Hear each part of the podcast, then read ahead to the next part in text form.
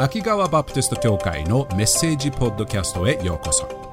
このポッドキャストを通してあなたのイエス様との歩みを少しでも助けられたらと願っています。秋川バプテスト教会についての詳しい情報は秋川 BC.com または秋川バプテスト教会と検索してください。ではメッセージをどうぞお楽しみください。今日は自由にする真理。を見ていきたいと思います。自由にする真理。このことわざ聞いたことありますか？あなたは真理を知り、そしてその真理はあなたを自由にする。今日はそのフレーズを言ったイエス様の、えー、内容を見ていきたいと思います。イエス様はそれを私、えっと、そのあなたは真理を知り、真理はあなたを自由にするという時に、どういう内容で言ってたのか。誰に言ってたのか。真理とは何を意味して、そして自由にするというのは何から自由にしてくれるのかということを今日一緒に見ていきたいと思います。今日もそれ数です。まず最初に、えっ、ー、と、バックグラウンド、背景を見ていきましょうか。この数週間私たちはヨハネの発祥を見ている中で、今までの多分2、3週間ぐらいかな、ある朝に起こった何個かの会話を見ているところですね。イエス様が、えっ、ー、と、すごく難しいの。海、海よけとかな、天幕の祭り、天幕の祭りの次の日に、えっ、ー、と、その祭りが終わってみんなが片付けているところで、イエス様が朝早く神殿で教えていましたね。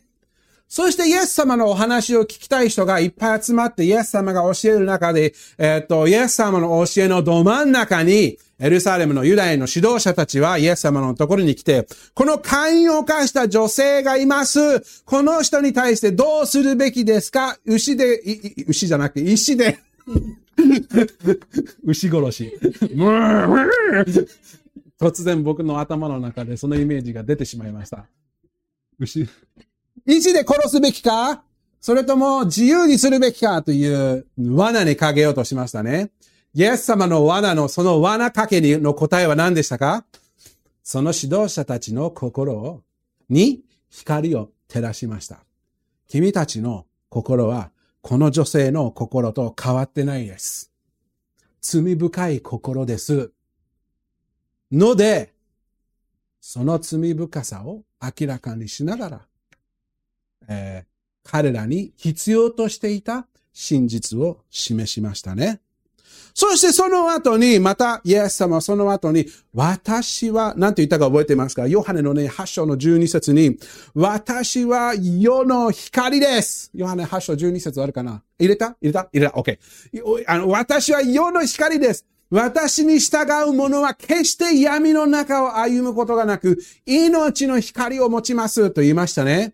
人の心を照らす光、真実を伝える光、そして真実によって伝える光だけではなく、恵みを示す光。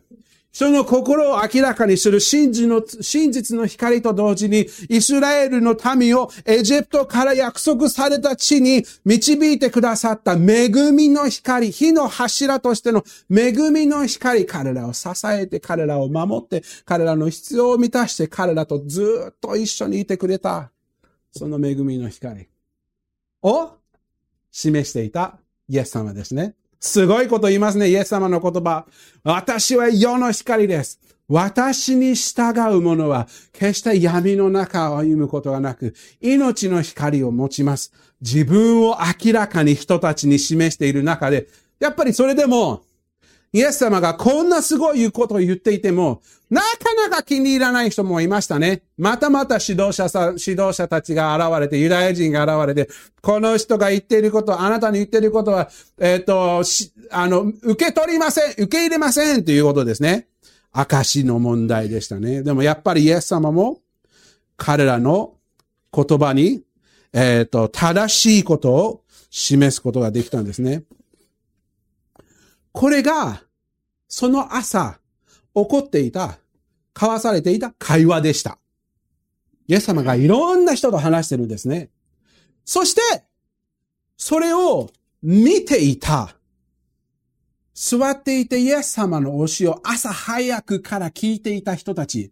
もうずっとこの会話をこうやって見てるんですね。うわあ、こういう、こんな感じでもうイエス様のいろんな答えを見て、彼らはイエス様の教えを聞いてた人たちは、どのように見たことについて反応したのでしょうか？ヨハネの8章の30節を見ると、その反応が見えるんです。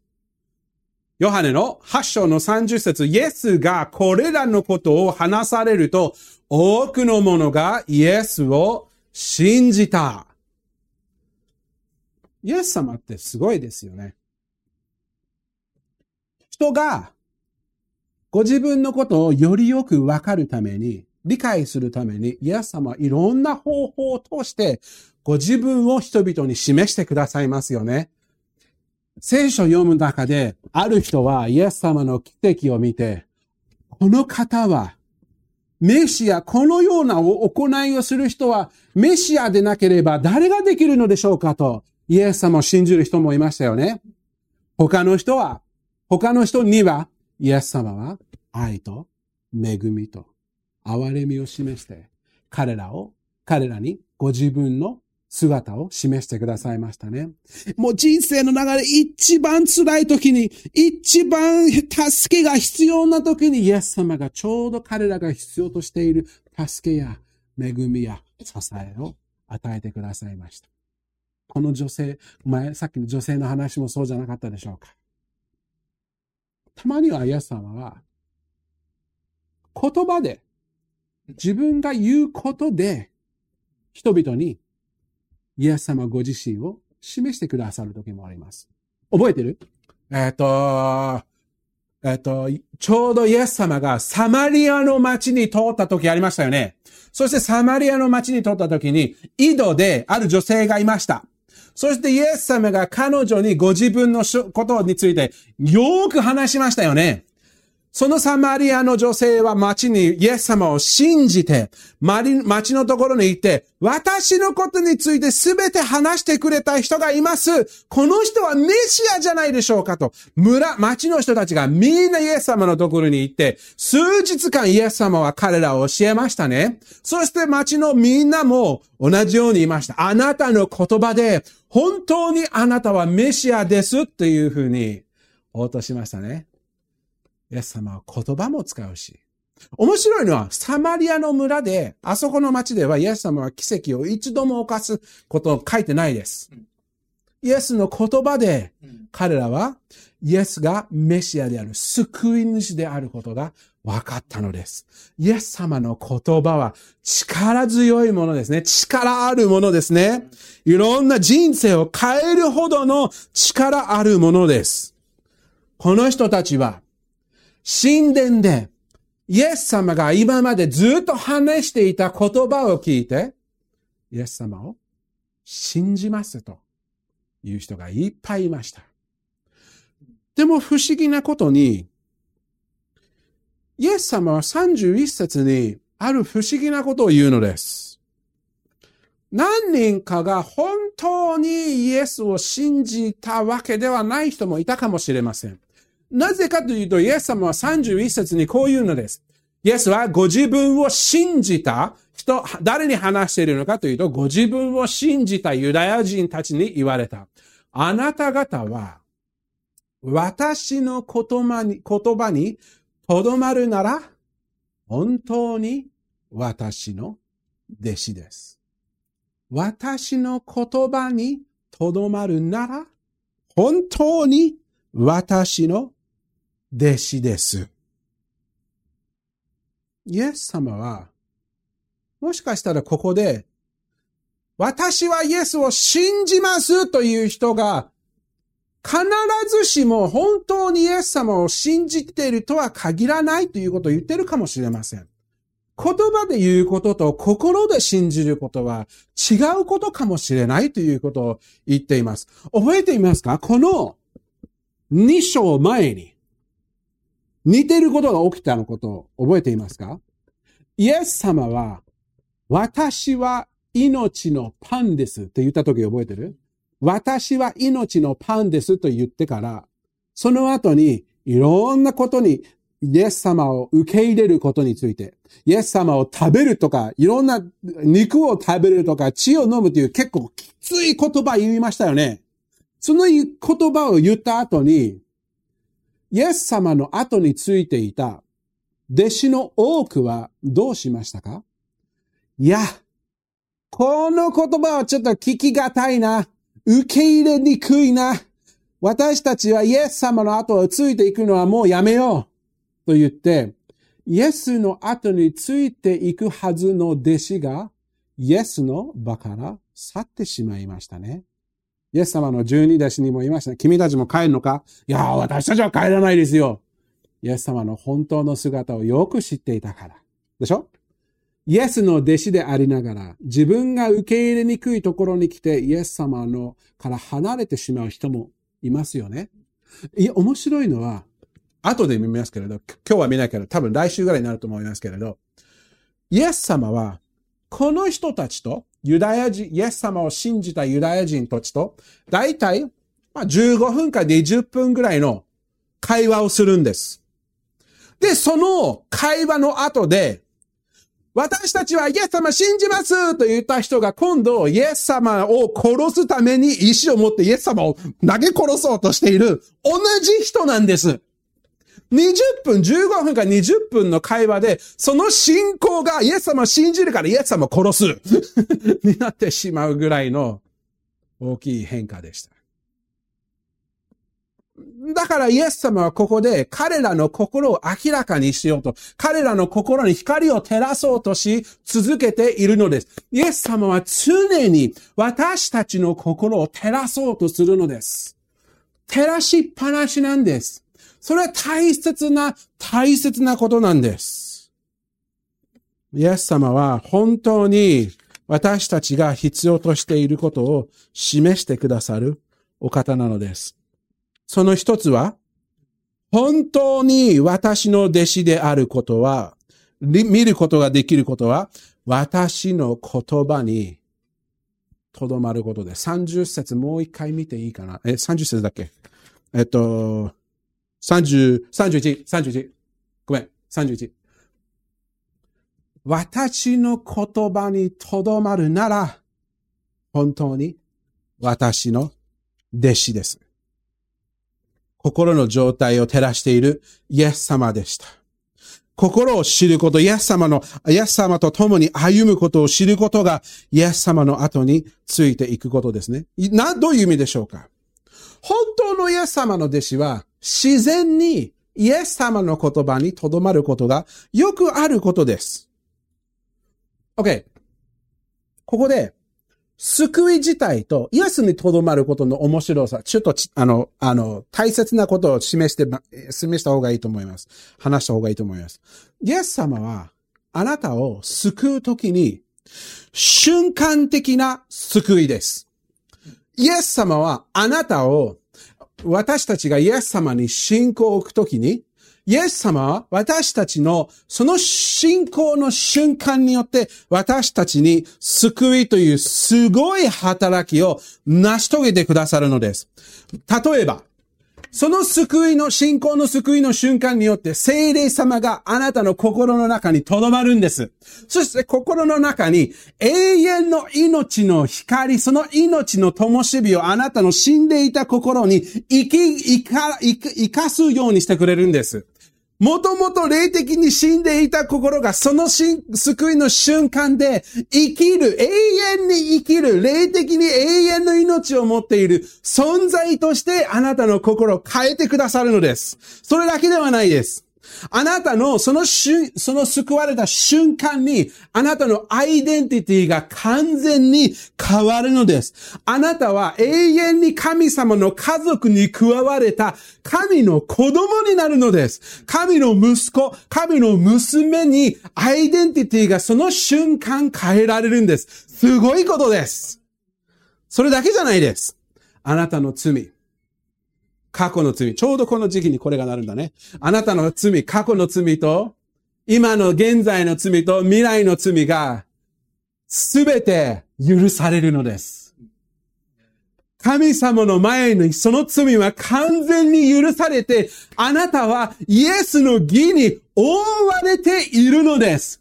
救いの瞬間です。ほうすごくない？それだけじゃないんです。あなたの永遠の運命がその瞬間に変えられるんです。あなたは永遠の住まいが与えられたものになったのです。神の国を相続するものとして変えられたのです。その救いの瞬間で。救いってすごいよね。それが私たちの救いの中で与えられているほんの一部です。まだいっぱいあります。救いの瞬間が、に、そんなこと、私たちにそこまでの変化が与えられたにもかかわらず、それを実際に気づくのには難しいですよね。救われた瞬間ってどういう瞬間かというと、例えば、あの、あの、ごめんなさい。メッセージの中でこれを出しちゃってすみませんけれど、ドラゴンボール見たことありますか？ドラゴンボールで、悟空がスーパーサイヤ人になるときに、わーってなってなんか突然、ボーンになってなんか炎が出るよね。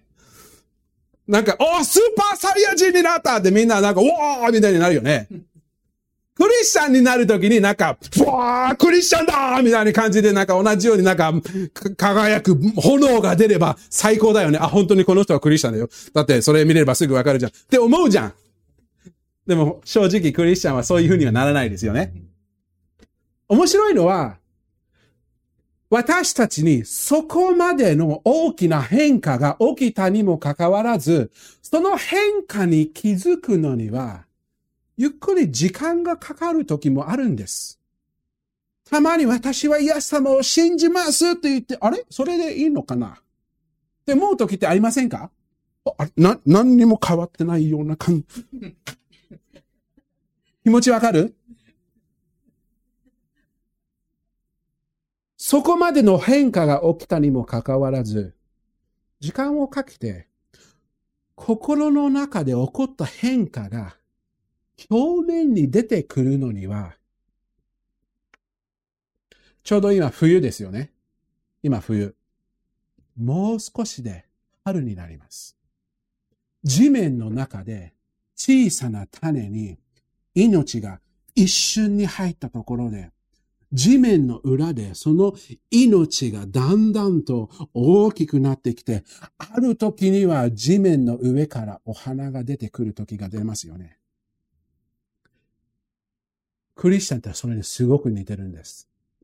いろんな面で、私たちの人生の心の中で、命が溢れ出るようになって、その命が少しずつ少しずつ内側から表面に出るようになってくるんです。すぐには起こらないです。いろんな場面で、いろんな方法で、その命が溢れ出てくるようになるのです。たまにはその変化は大きい時もありますし、たまにはその変化は小さな変化にもなります。御霊の実が私たちから内側から表面に出てくるのです。御霊の実って面白いですね。これってあのメッセージに入ってないですけど、多くの場合僕たちは、あの、御霊の実って、あの、欲しいなと思いませんか？えー、え、ー、と、御霊の実の一つ何か言ってくれる？愛。喜び。あ平和。OK、それで十分。愛。たまに僕たちは、あ、もっと愛、愛、愛、愛が欲しい、愛、愛する、愛、愛、愛することができるようになりたいなと思って、一生懸命もっと愛するように頑張る。喜び。あ、もっと喜びがあればいいな。うん、頑張らないと。喜び。平安。ああ、平和。たまに私たちは、御霊の実を生かそうとして頑張るんですよね。それって私たちが結ぶものじゃないんです。御霊が結ぶ実です。御霊の実は何かの結果なんです。結果を追い求めながら、その結果を、あの、み、あの、出すものに集中しなきゃいけないんですよね。その結果、御霊の実を地面から出してくれるのは何でしょうか？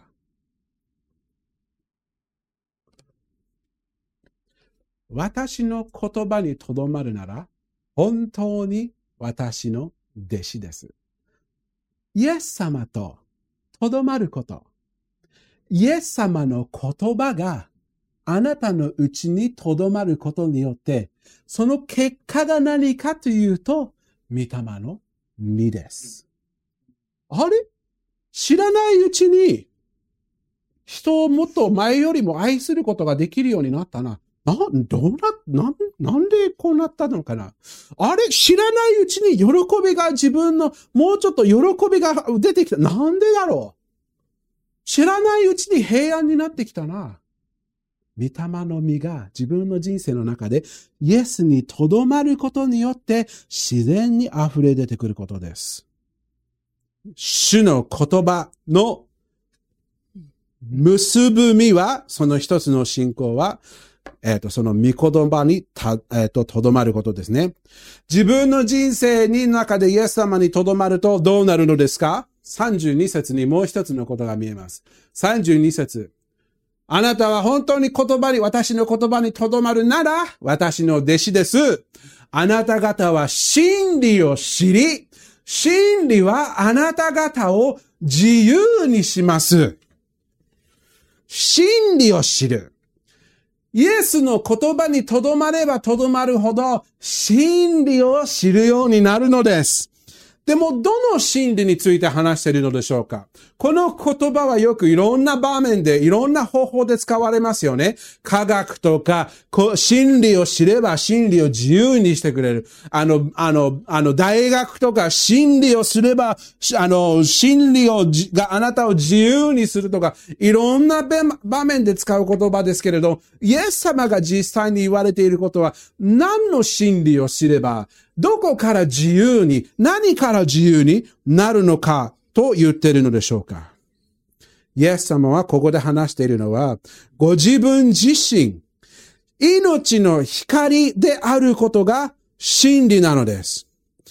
イエス様、今までずっとイエス様はその真理について話していましたよね。イエス様の光が真理を示す。その真理は人の心に光を照らす。その光の真理、真理の光はものすごいものでした。その真理は一つ示してくれるのは、イエス様ご自身はどのようなお方であることを示してるんですね。例えば今までずっとイエス様はご自分について、いろんな、私はこれですってたまにはもう、もう、あーになるぐらいもう教えようとしていましたね。第一ヨハネに、ヨハネはこのようにイエス様について言いました。また神の御子が来て、真実な方を知る理解力を私たちに与えてくださったことも知っています。私たちは真実な方のうちに、その御子、イエス・キリストのうちにいるのです。この方こそ、誠の神、永遠の命です。イエス様の御言葉にとどまれば、とどまるほど、イエス様の真実を、そして父なる神の真実をよく見るようになるのです。真理を知る。この知るっていう言葉も面白いですよね。何かを知る。頭の知識だけではなく、この真理を知るというのは経験という意味もあるんですよね。ちょうど去年の今頃に僕とベサニーに、癌についてよく知ってますか？っていう時に、まあ、うん。知ってます？と言ったかもしれないですね。まあ、癌のことは、うん、分かっていますね。でもこの一年間、本当にイエス様は私たちに癌というものをよく知るようになったと。今の知り方と去年の知り方はだいぶ変わりました。癌の辛さとか、いろんな癌のことについていろいろ経験したことで、癌をよりよく知るようになりましたよね。皆さんの自分の人生の中で、これについて知っていますか？本当に通ってきた、道なりの中で通ってきたあの経験が、それがよりよく知るようになったっていう時、いろんなことがありますよね。自分の人生の中で。たまには病だったかもしれません。たまには辛い時だったかもしれませんけど、たまにはいいことだったかもしれません。あの、あの、あの、たまに素晴らしいことだったかもしれません。でもその知るっていうのは頭の知識だけではなく、経験で知るようになった。その理解、その知識って全然違いますよね。イエス様がここで言われているのは、あなたは真理を知る。経験的な深い知ることっていうことを意味しているんです。イエス様の知ることは、まあイエス様のことを知ってますと違って、クリスチャンの歩み、イエス様の後についていくことによって、イエス様をよく知る。イエス様の真理を経験して、今までずっと歩んできて、あ、イエス様の真理のことについてよくわかるようになった。この真理を知るというのは、イエス様がご自分に対して、御言葉を通して示してくださったことに理解をするだけではなく、経験していくようなことではないでしょうか。真理を知る。よく知る。この会話の後で、イエス様は、このユダヤ人たちについて、このように言いました。37節、ちょっと前に行きますけれど、37節では、私はあなた方がアブラハムの子孫であることを知っています。しかし、あなた方は、私を殺そうとしています。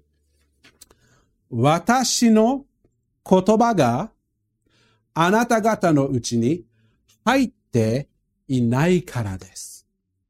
なぜ彼らはイエス様を殺そうとしたのですか？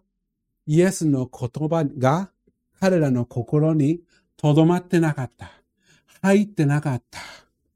そのことによって彼らはイエス様を知ることをできなかったのです。イエス様に示された真理を拒んだから、イエス様の、イエス様ご自身を知ることができなかったのです。アブラハムの子だったにもでさえ、考えてください。メシアを一番よく知る可能性の人って、誰だと思いますか？イスラエル人ですよね。だって、この人たちのまさかに目の前に立っていたのが世界の救い主、メシアご自身だったにもかかわらず、見えられなかった。何人かは見たと思います。何人かはそれが見えなかったみたいですね。その理由は、イエスの言葉が彼らの心に入ろうとしたのにもかかわらず、その言葉を受け入れなかった。言葉を受け入れなかったことによってイエスを知る機会を見逃してしまった。イエスの心、言葉が心に留まるってすごいことですよね。大切ですよね。まず最初に、イエスについての真理が見えるためです。もう一つは、自分についての真理が見えるようになるためです。イエス様は私たちの心の真理をも示してくださるんですね。もう、その朝ずっとイエス様はそれをやりっぱなしでしたね。いろんなユダヤ人の指導者たちに、君たちの心はこんな感じですよ。君たちの心はこういう感じですよ。君たちは目見えない状態ですよ。言い、言いっぱなしでした。でも、それってすごい大切なことなんです。なぜかというと、イエス様が私たちの心の真理を、に光を照らすことによって、その光が照らされること自体が、私たちはそれ示されたことを、へり下って受け入れて、悔い改めて、イエスの身元にそこから解放される助けを求めると、その示された真理自体が私たちの大きな大きな助けになってくださるのです。私たちを自由にする大切な働きをするのです。私たちの心を縛ってた。私たちの心を囚われていた罪の鎖から自由にしてくださるのです。すごいことです。この会話を続けてみると33節。彼らはイエスにに答えた。OK, タイム。ちょっとこれ、ちょっと復習しましょう。33節でしょ？ごめんね、ヒロシ。32節一回見ちゃっていい？あなた方は真理を知り、真理はあなた方を自由にしますとイエス様が言ったんですね。で、みんなが、アーメンハレルヤじゃなくて、33節を見ると、彼らはイエスに言った。私たちはアブラハムの子孫であって、今まで誰の奴隷になったこともありません。どうしてあなた方は自由にする、自由になると言われるのですか?これって正直面白いです。すごい反応ですね。私たちは民族としては全然奴隷になったことなんかないですよ。アブラハムの子孫だから。正直、彼らの歴史を見れば何度も奴隷になっていますよね。え、まさに、その前の日の祭りは、エジプトから奴隷になっていたことの祭りを祝うあの祭りじゃなかったでしょうか？何回も奴隷になってましたよね。当時もローマの、ローマに支配されてましたよね。不思議なこと言うね、たまにね。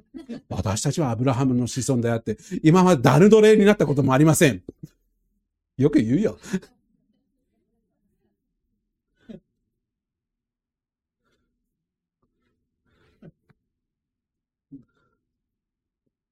イエス様の反応はどんな感じでしょうか ?34 節。イエスは彼らに答えられた。誠に誠にあなた方に言います。罪を行っているものは皆罪の奴隷です。罪を行っているものは皆罪の奴隷です。イエス様はここで二つの違う人を比較しているのです。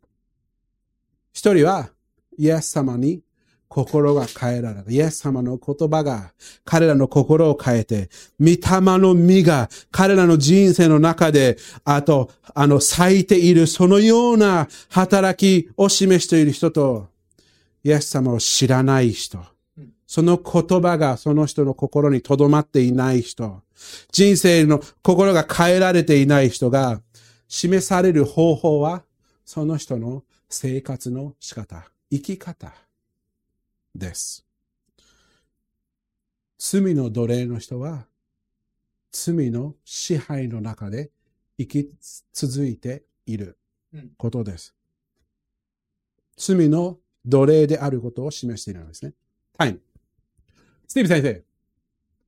この前僕は罪を犯してしまいました。ということは、僕は救われていないということでしょうか？いや、違います。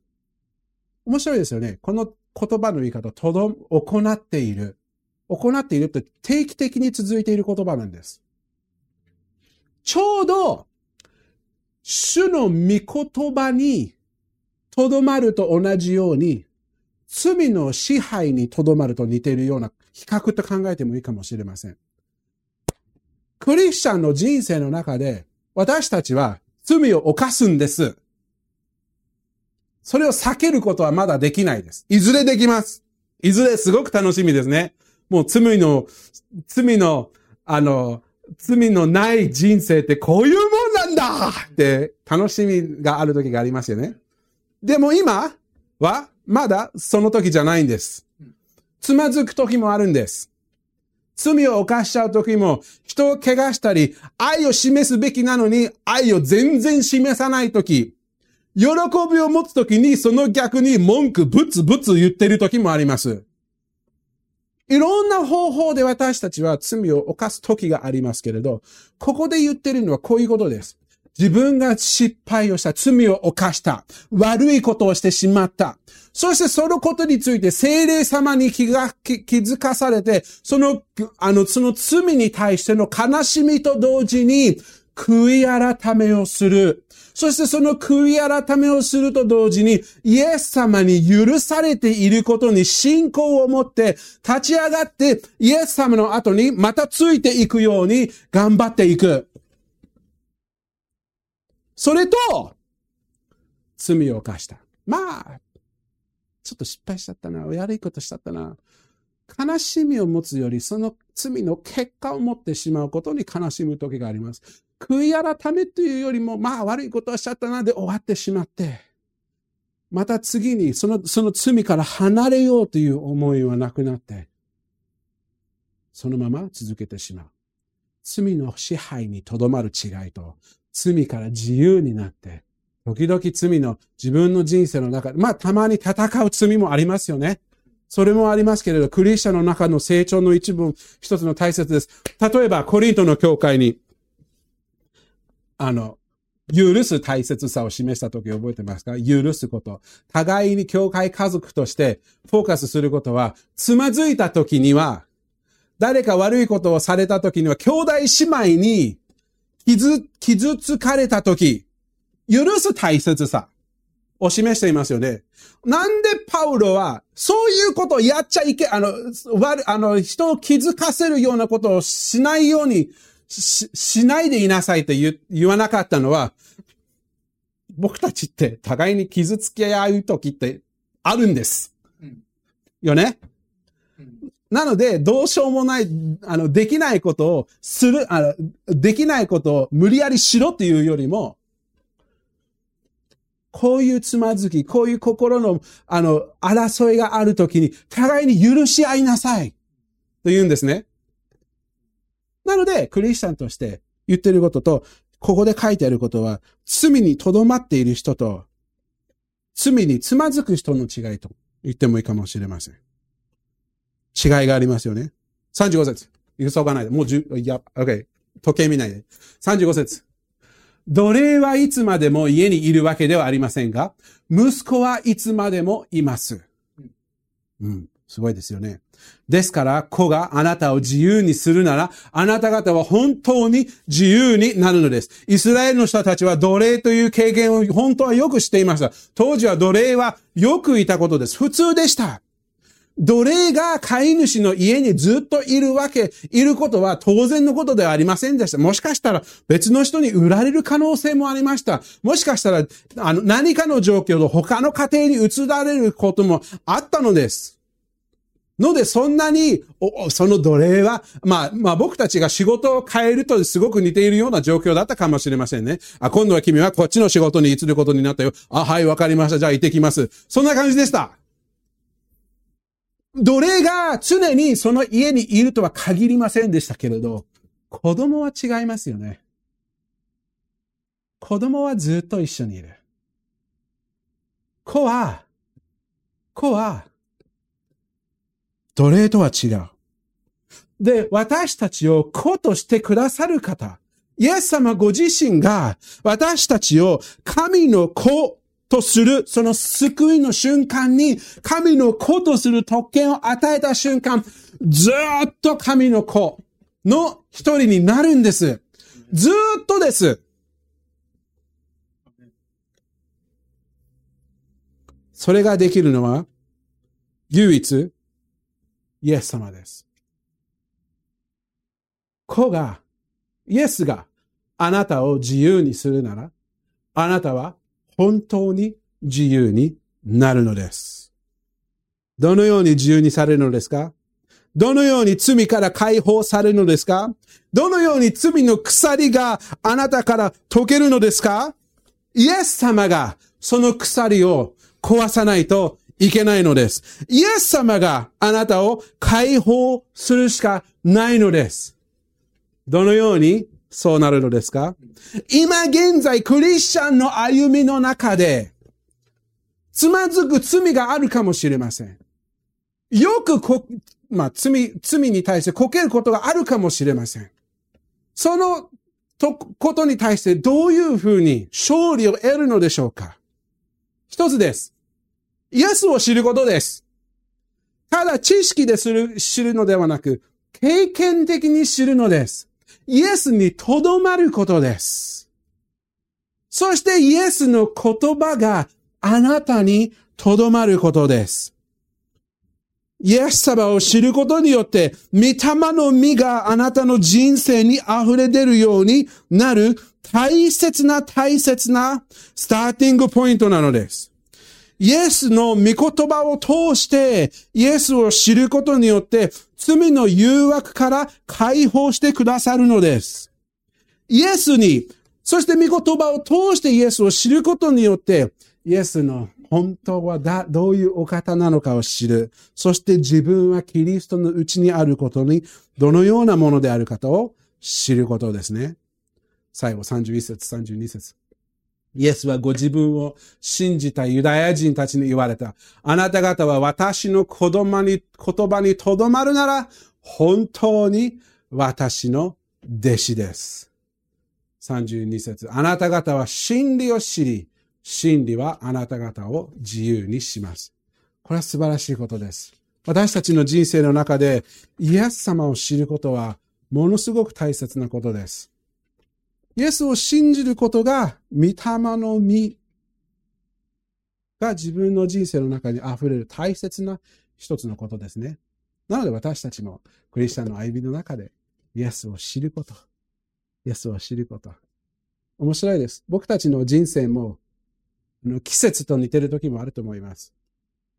たまにはイエス様を信じる、イエス様の後についていく時が、自然にもう、あ、イエス様大好きだ、イエス様の後についていきたいなという時もありますよね。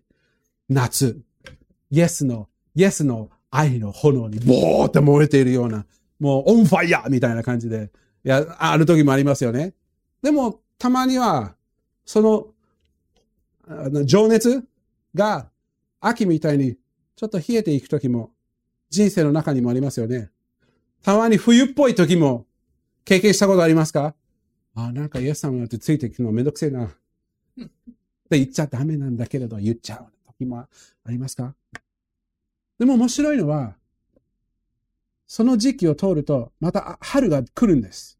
で、春が来ると、イエス様との時間が、また、あの、その、スイート、えっと、ああの、親しくなる。